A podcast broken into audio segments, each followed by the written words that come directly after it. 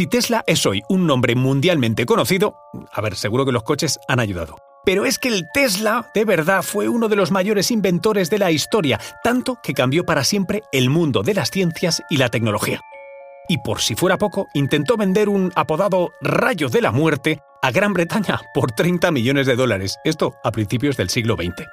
Antes de la era nuclear, Tesla estaba convencido de que su invento, pese a ser un arma, podría utilizarse para mantener la paz mundial basada en la potencia armamentística.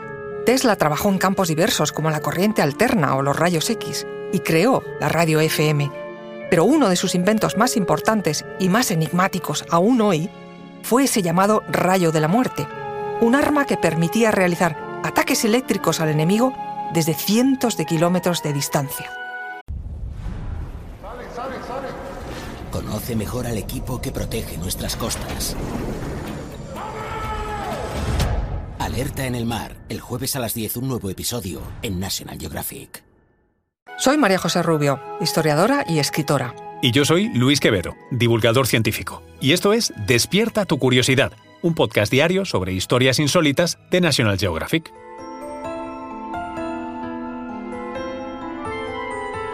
Y recuerda, más curiosidades en el canal de National Geographic y en Disney Plus. A ver, mucho se ha escrito sobre este invento, pero el detalle seguramente menos conocido es que no solo Gran Bretaña estuvo interesada en comprarlo, sino también Estados Unidos. Y no era para menos, el propio Tesla afirmaba que tenía un arma para acabar con las guerras, tal y como se conocían hasta entonces. Tremendo oxímoron. Lo llamó Teleforce y aseguraba que su invento acabaría con la pólvora. ¿Y cómo fue el proceso? Afirmó haberlo concebido después de estudiar el generador Van der Graaf Tesla definió el arma como capaz de ser utilizada contra infantería en tierra o con fines antiaéreos. Pero a ver, ¿qué era exactamente esta arma?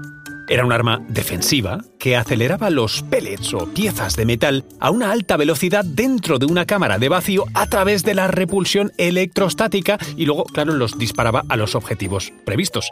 Eh, es decir, que no era un rayo para nada. Un dato.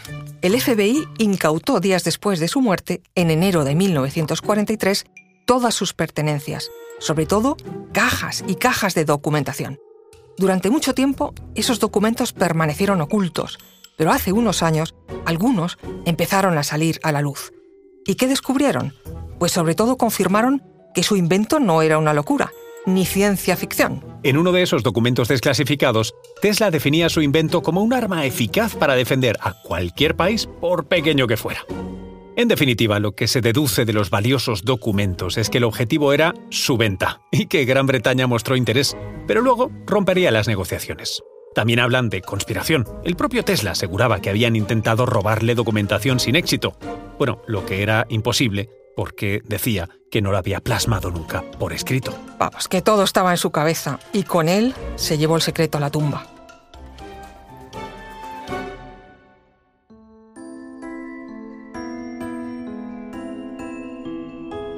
Recuerda que Despierta tu curiosidad es un podcast diario sobre historias insólitas de National Geographic. Disfruta de más curiosidades en el canal de National Geographic y en Disney Plus. Ah, y no olvides suscribirte al podcast y darle al like si has disfrutado con nuestras historias.